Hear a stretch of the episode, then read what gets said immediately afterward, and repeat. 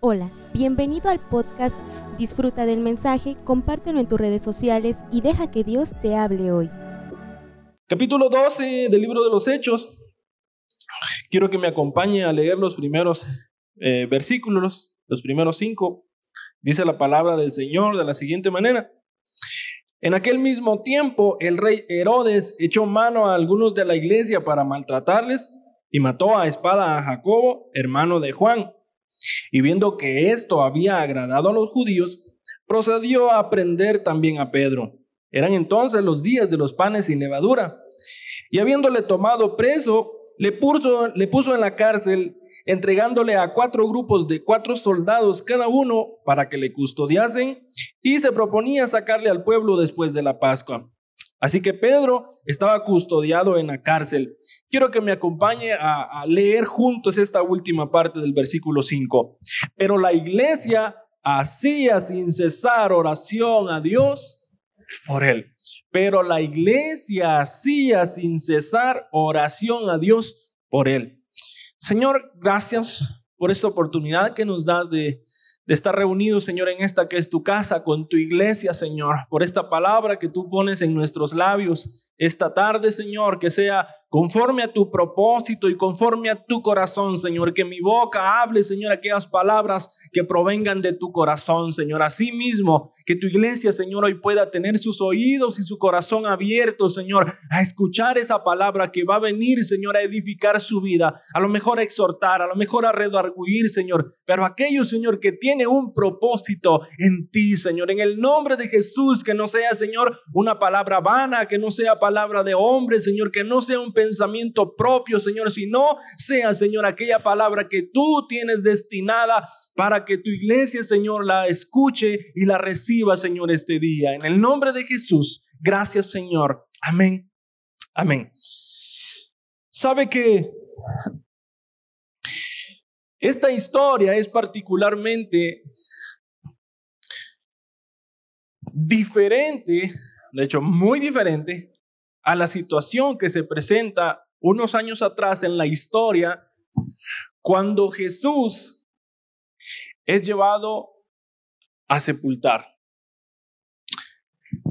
La Biblia nos habla de que pusieron unos soldados a custodiar la tumba de Jesús, pero que cuando ocurre el milagro de la resurrección, los soldados no se enteran de todo lo que está pasando hasta que son despertados, hasta que ocurre el movimiento de la piedra, hasta que Jesús, a lo mejor no sé si ven o no ven a Jesús, pero el pueblo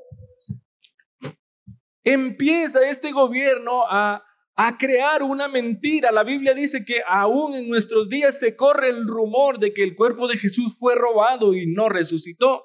Le pagaron y sobornaron a los soldados, quién sabe cuántas cosas hicieron para que dijeran que no, que no había resucitado, sino que habían llegado una multitud de, de cristianos a sacar el cuerpo y andaban diciendo que había resucitado. Esa tensión había provocado que la gente creyera en aquel hombre que no solo había hecho muchos milagros, sino que había dicho, voy a morir, pero voy a resucitar. Ciertamente voy a morir, pero voy a resucitar. No puede alguien morir después y resucitar después de tres días. Eso es imposible. O sea, ningún profeta lo ha hecho hasta el día de hoy. Cuando encarcelan a Pedro, dicen, no volvemos a cometer el error de poner a pocas personas y permitir que se nos escape. Vamos a poner a 16 soldados, pero los vamos a dividir en grupos de cuatro. Así que cuatro van a estar de tal hora a tal hora y luego llegan los otros y cuatro otra vez de tal hora, cuatro otra vez. Así que no, no van a tener chance de decir tengo sueño, no dormí, no he comido, no. Van a estar ahí en turnos pequeños para que no se les vaya nada. A mí me impresiona los siguientes versículos. Puede leer el pasaje si no lo ha leído, ahorita que llegue a su casa si gusta. Pero empieza a hablar este pasaje de que en otras ocasiones escuchamos de un Pablo encarcelado que empieza a orar y a cantar en medio de la cárcel, en medio de todo lo que está ahí, pues encerrado, ya sin oportunidad de salir. Y Dios provoca acontecimientos maravillosos y sorprendentes, que se abre la cárcel, que ocurre un terremoto, que salen libres. Pero la Biblia nos habla de que este Pedro estaba encarcelado de la cintura, probablemente de las manos, de los pies, que tenía un soldado a su izquierda y un soldado a su derecha, con, pues con cadenas junto a él. No había manera de que, imagínense, Pedro no podía siquiera ir al baño solo. Así. No había manera de que se escapara. No había una salida para Pedro. Humanamente, no había. No había oportunidad. Porque Herodes ya había matado a uno y dijo, esto agradó al pueblo. Como cuando vienen los políticos y dice, aquí les vamos a regalar una lámina a todos. Este, este, este candidato es bueno. Este es bueno. Y dice, no, llegué con una lámina y les regalé y les gustó, pues llego otra vez con otra lámina. Dijo Herodes, al pueblo le gustó que hayamos matado a uno de estos cristianos locos. Así que pues agarremos a Pedro también. Y ahorita que acabe la fiesta, volvemos a hacer lo mismo y tenemos ganado al pueblo. Nos ganamos la confianza del pueblo. Ya no van a decir la historia que es, no, ahora van a tener un acontecimiento en el presente. Pedro, la Biblia no dice que se puso a orar. La Biblia no dice que, que tenía esperanza de salida. ¿Por qué hablo de este pasaje? Porque a este país al que nosotros vamos, al sur de Asia, las personas creen en un Dios, creen en una religión, creen en un estilo de vida que muchas veces, a diferencia de nosotros, conocen muy bien. Entre nuestras filas de iglesia hay personas que puedan tener muchos años de decir, yo tengo 40 años de ser cristiano, 30, 50, no sé cuántos, y nunca ha dado un fruto de, de esa conversión. Y no, pues es que tengo 30 años, hermano, ¿y por cuántos enfermos ha orado? Ah, no, pues es que yo no. ¿Cuántas personas se han convertido por lo que usted les ha dicho? No, es que a mí me da miedo hablar. si empezáramos a contar estas partes. Pero las personas de esta religión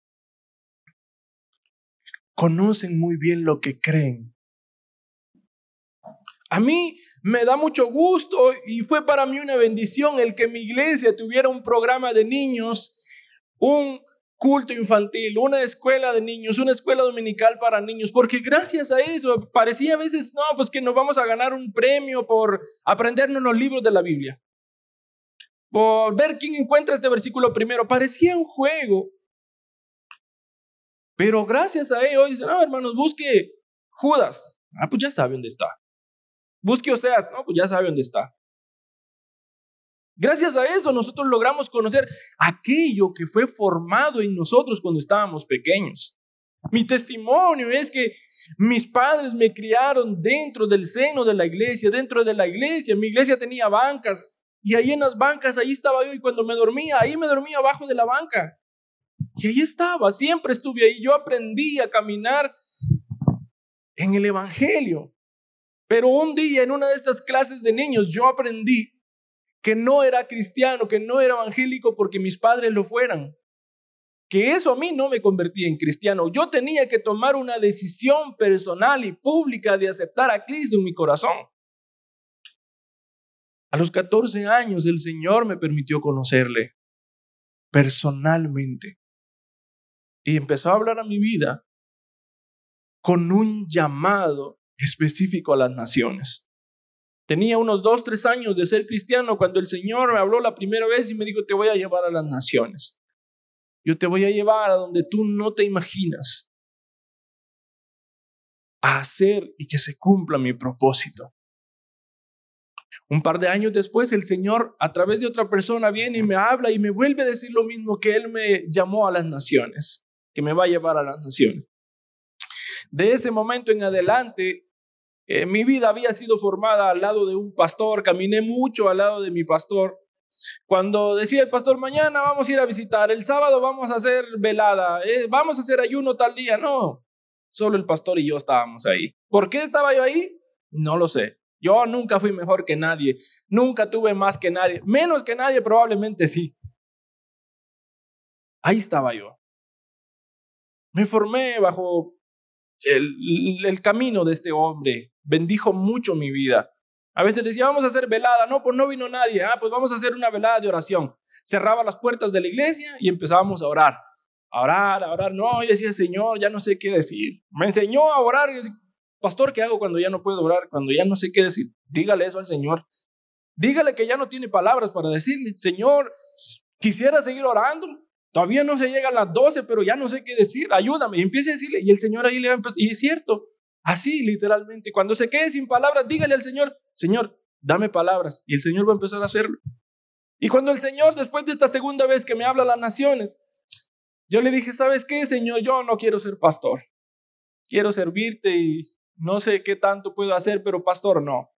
Porque ese tiempo dijeron, mire hermano, hay una oportunidad que la iglesia envíe a un joven para que vaya a prepararse, para que este, se estudie y se prepare como pastor. Y pues todos los requisitos yo los llenaba. Era fiel, estaba ahí, esto, lo otro.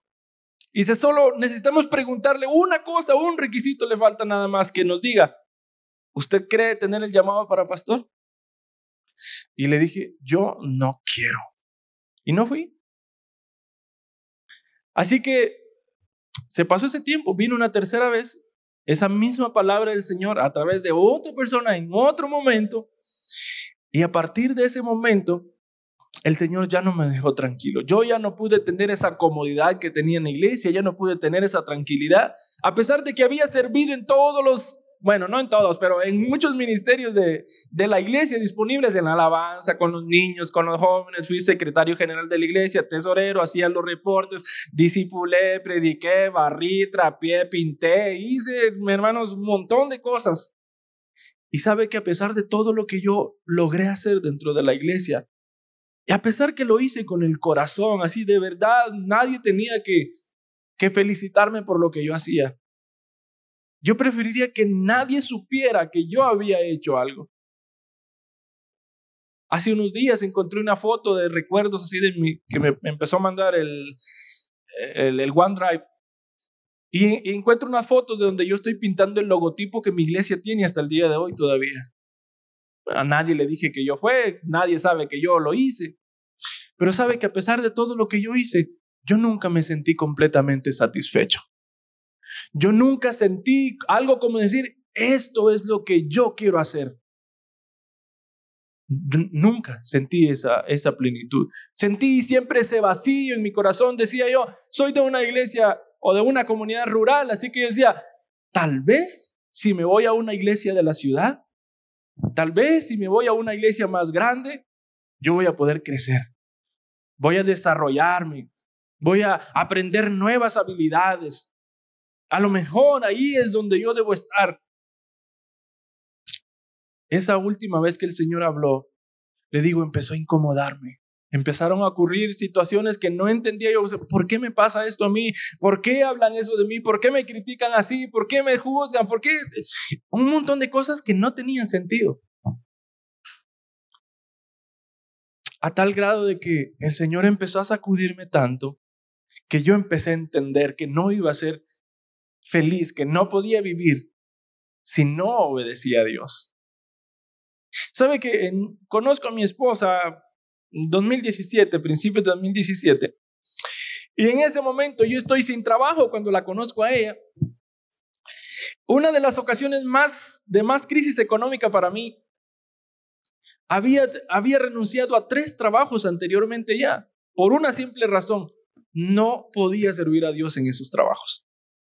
Algunos me absorbían los fines de semana, otro el que tenía me absorbía hasta horas de la noche. No podía servir a Dios, así que le decía, Señor, este trabajo no me conviene. yo no quiero trabajar así. Renunciaba y me quedaba sin trabajo. Y luego así, tres, cuando, lo, la conozco a ella, estoy así en una de mis crisis económicas de las más difíciles. No sé si a usted le ha pasado, pero a mí de repente me pongo un, una camisa, un pantalón que tenía no sé cuánto tiempo de ponerme y meto la mano y ahí está un billete doblado, así todo, quién sabe cuántas veces lo lavaron y no tenía y pues ahí está el billete, ese ya, no, pues este ya me alivianó. Esta temporada de crisis de mi vida, todos los cajones, toda la ropa que yo tuve la revisé de un lado por otro y ya no, ya no había nada, ya le había sacado todo. Empecé a orar, a decirle, Señor, yo soy tu siervo. He tratado de obedecerte, he tratado de agradarte, he tratado de servirte, de, de dedicar mi vida a ti. Y he renunciado a los trabajos no porque no pueda, sino porque quiero servirte, porque estos trabajos me impiden servirte. Y así, hermano, le empecé a reclamar un montón de cosas del Señor, más lágrimas que otra cosa, diciéndole, Señor, esto. Le dije, ¿sabes qué? Si tú me dieras un trabajo como el que yo quiero, como el que yo te pido, el día que tú me digas que yo lo deje, lo voy a dejar. Así le dije al Señor. Yo creo el Señor no escuchó todo el principio de la oración, solo escuchó ese final. En menos de un mes el Señor me abrió una puerta y empecé a trabajar en el gobierno. Eh, fue una bendición. Crecí mucho, tenía la oportunidad de ir a donde yo quería, cuando, cuando tenía la oportunidad servía al Señor y mucho. Pero sabe que el Señor se recordó de esa oración que yo le hice.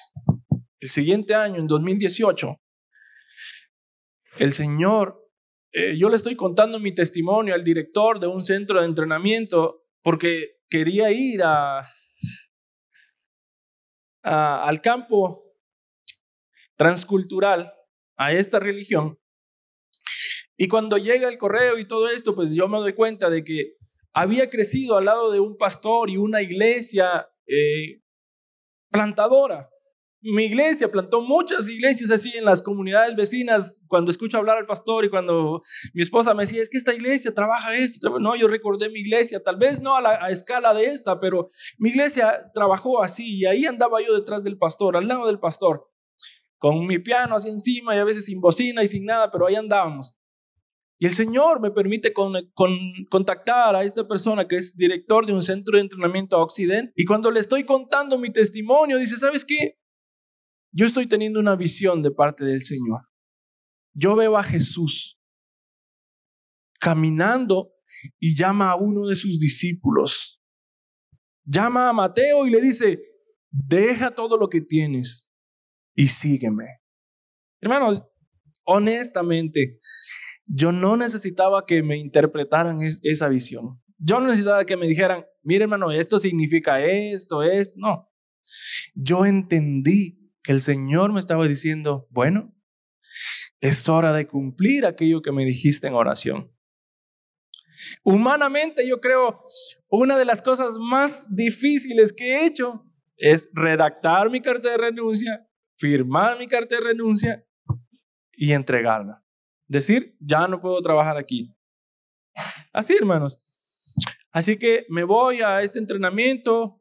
Eh, la mayoría del 2018 pasé en entrenamiento intensivo.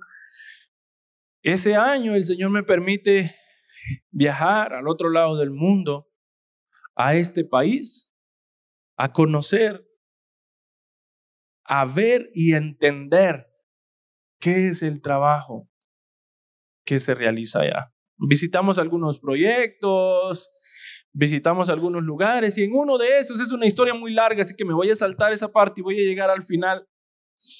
Llegamos a una región y me dice eh, este obrero con el, que, con el que fuimos a esta región de montaña, me dice, ¿sabes qué? Hace mucho tiempo yo quiero caminar por aquí. Había un caminito así, no había calle, era casi por las casas así, a un lado el, arroz y al otro lado las casas, casi así por el, por el patio, no sé cómo le digan ustedes, patio de las casas, yo digo patio, eh, por el patio de, la, de las casas y empezamos a caminar, no sé cuánto, unas tres, cuatro cuadras, no sé cuánto. Yo había tenido un tutor que por dos semanas me enseñó lo básico del idioma, el, el idioma oficial, pero en esta región es una etnia, así que esta etnia habla su propio dialecto. Y nosotros íbamos caminando y de repente escuchamos a alguien que tras de nosotros empieza a gritar. Una persona ya adulta, ya, ya, ya bastante adulta, empieza a gritarnos y a hacer no sé qué movimientos con la mano o algo. Y yo trato de entender y pues no entiendo nada de lo que dice porque él habla en otra, en otra lengua y me asusto. Esa región a la que fuimos es una de las regiones más radicales que hay. Ahí cuando mi esposa fue, dice que le dijeron, mira, aquí puedes eh, sentirte segura. Iba con el taxista y le dijo, puedes sentirte segura. Aquí al que miente, le cortamos la lengua. Aquí el que roba una gallina, le cortamos la mano. De verdad, hace casi dos décadas hubo iglesias cristianas en el pueblo de esa región, no en la montaña, la montaña todavía no llegaron, pero en el pueblo, en el centro, hubo iglesias y los empezaron a perseguir, los empezaron a acosar, a andar de un lado a otro, incendiaron las iglesias, incendiaron casas y desaparecieron así. Hoy no hay iglesias. Usted va ahí, no hay. El recuerdo nada más. Y de esa parte a la montaña es más difícil. Así que todo ese pensamiento viene a mi cabeza cuando este Señor nos está hablando y no hay por dónde salir, no hay, no, pues nos vamos ahora aquí, rodeamos la cuadra, no. Era el camino por la entrada y ahí había que salir. Y empezamos a caminar de regreso. Yo, hermano, quién sabe, los pies me temblaban. Quién sabe, hermano, qué, qué tanto pasó ahí. Fueron segundos, pero para mí fue una eternidad. Nos acercamos al Señor. Yo sigo sin entender porque este obrero está hablando con él. La situación es que hacía un tiempo, este obrero se encuentra una persona junto al camino tirada, muy enferma, y, le pregunta qué tiene, y dice, es que tengo una enfermedad que ya no se puede curar, eh, que me, dice, me dijeron en la, pues en la comunidad que lo que tengo es una maldición y que ya no puedo estar en la comunidad. Nadie lo atendía, nadie hacía nada por él. Y, y estas personas de esta religión no hablan con Dios directamente así como nosotros. No tienen una oración y una relación como la que nosotros tenemos en oración. Bueno, espero que todos oren aquí así. Y este obrero le dice, yo puedo pedir a Dios que te sane. Dice, ¿cómo? O sea, en una de esas, pero ¿tú puedes hablar con Dios? A lo mejor no se lo preguntó, pero dentro de su cabeza. Como que yo le diga, hermanos, ¿qué necesitan? Mañana voy a hablar con el presidente para ver qué. ¿Qué? ¿Usted puede hablar con el presidente? Algo así. Y le dice, yo puedo pedir a Dios que te sane. Y dice, sí, pide a Dios. Hace una oración de sanidad por él, pidiendo a, a Jesús que sane su cuerpo. Y no lo vuelve a ver. Pasa el tiempo y no sabe quién es, no sabe qué pasó con el Señor, si se lo comieron los buitres, quién sabe qué. Ese Señor que está gritando detrás de nosotros en ese camino es ese anciano. Le dice, yo estoy sano porque Dios me sanó. Un líder en esa comunidad de esa religión. Un milagro que no se lo contaron, que nadie llegó y le dijo, le predicó de un Dios de milagros. Hermanos, es que tenemos un Dios de milagros, tenemos a un Dios que sana, tenemos a un Dios que transforma, tenemos a un Dios que cambia, tenemos a un Dios que liberta. Pero lo conocemos nomás por predicación. Muchos conocemos a ese Dios nomás de oídas. Y dicen, hermanos, es que nuestro Dios sana, sí, yo sé que sana, pero mire, 20 años con esta enfermedad. ¿Y por qué no recibe la sanidad? Ay, es que yo creo que aquí el pastor no tiene el don de sanidad. Ah, pues ¿qué pasó? Hace unos días hablaba con una persona. Dios ministró mucho su vida y redargulló su corazón. Y le dije, ¿sabes qué? Es que los milagros, las sanidades, estas proezas que la Biblia nos relata. Las historias estas de, de A mí me impresionó esto que dice el pastor, este libro, que me impresionó. Pero Todos estos milagros y acontecimientos extraordinarios que el Señor nos promete a nosotros tienen un propósito. Tienen un propósito.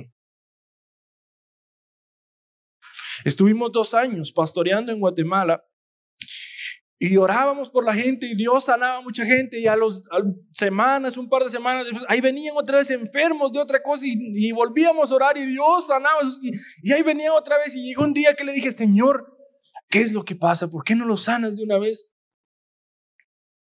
Y oré y oré el Señor dice, ¿por qué? ¿Por qué? ¿Por qué? Un día orando el Señor trajo a mi corazón una respuesta. Hay gente que no termina de ser sanada, hay gente que no termina de resolverse su problema, porque si el Señor responde, se van a perder. Cuando Jesús estaba en una situación de milagros, de sanidades, Él decía una frase particular que probablemente nosotros no decimos. Tu fe te ha, te ha salvado, no sanado. No dice sanados, pero eran sanos. Nosotros queremos que Dios nos sane. Pero ¿de qué sirve la sanidad de este cuerpo inútil sin la salvación? Al cabo, es este cuerpo que nosotros queremos, no, hermano, es que no me puedo solear porque me voy a volver así, que no, es que esta crema para volverme joven y que no sé qué. Esto se lo van a comer los gusanos, hermano. Es el alma la importante. Nuestro objetivo debe ser la salvación, primeramente de nosotros Segundo, el propósito de la iglesia aquí en la tierra no es hacer milagros. El propósito de la iglesia aquí en la tierra es predicar la salvación, las buenas nuevas, esas noticias que la gente debe escuchar. Tú necesitas escuchar que hay un Dios que salva, hay un Dios que quiere cambiar tu vida, hay un Dios que quiere sacarte del lago infernal, hay un Dios que quiere rescatar tu vida de la condenación para llevarte a la salvación. Y ese es el trabajo de la iglesia. Y cuando la iglesia predica salvación, cuando la iglesia le anuncia a la gente del mundo que Cristo salva, que hay un lugar destinado a los que no creen, destinado a los que pecan, y hay un lugar destinado también a los que creen, cuando la gente entiende y ve con sus ojos que es la vida que lleva, los lleva a la, perdición y conocen al Dios que ofrece salvación y deciden creer en ese Dios de la salvación, entonces los milagros ocurren sin necesidad de más entonces la sanidad llega sin necesidad de más. Porque eso que la gente necesita no es dinero. Lo que la gente necesita no es solo que se le cure el pie, no es solo que se le cure el cáncer, no es solo que se resuelva su situación económica. No, lo que la humanidad necesita es tener la salvación de su alma asegurada en Cristo. Y todo lo demás, hermano, es una añadidura. Todo lo demás.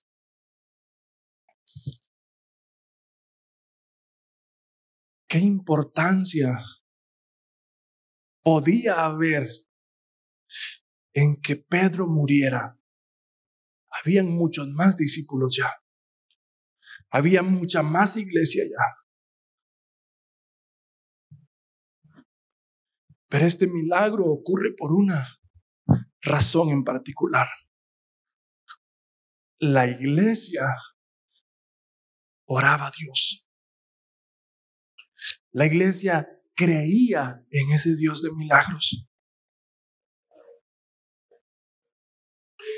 Esa iglesia había predicado que Dios puede resolver toda situación para que la gente se arrepienta.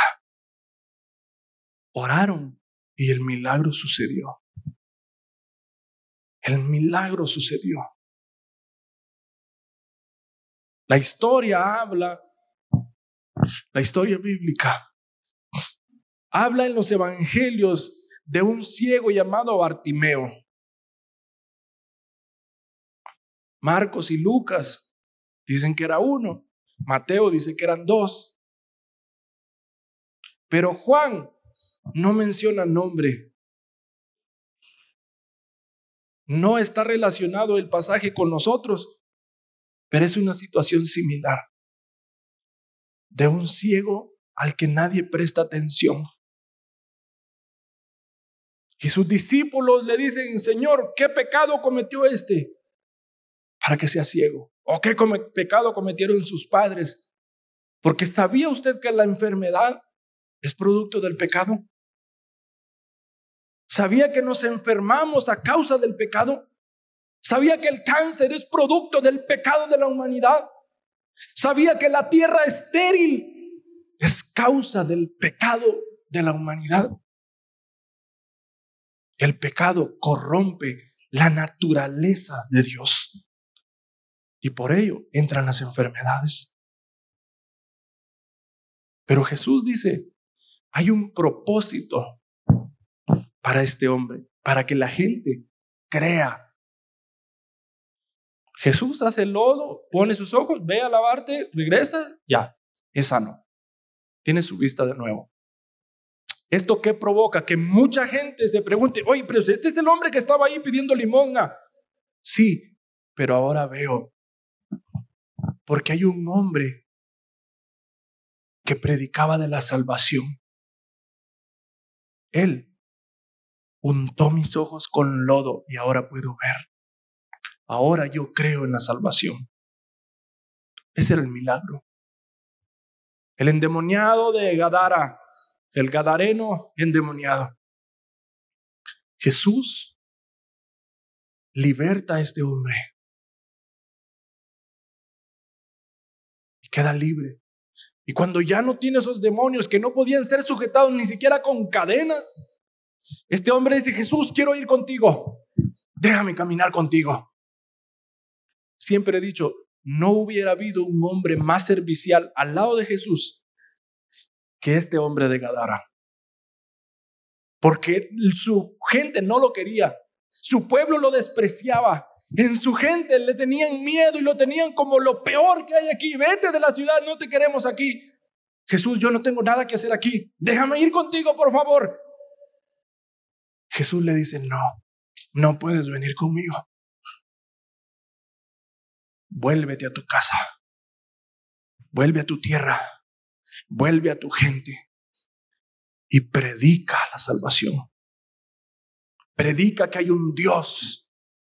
Predica que hay una noticia para que la gente se arrepienta. Predica que la humanidad debe arrepentirse. Predica que la humanidad debe entender que su vida va en camino a la perdición, va en camino a la condenación eterna. Pero que hay salida para todo aquel que cree.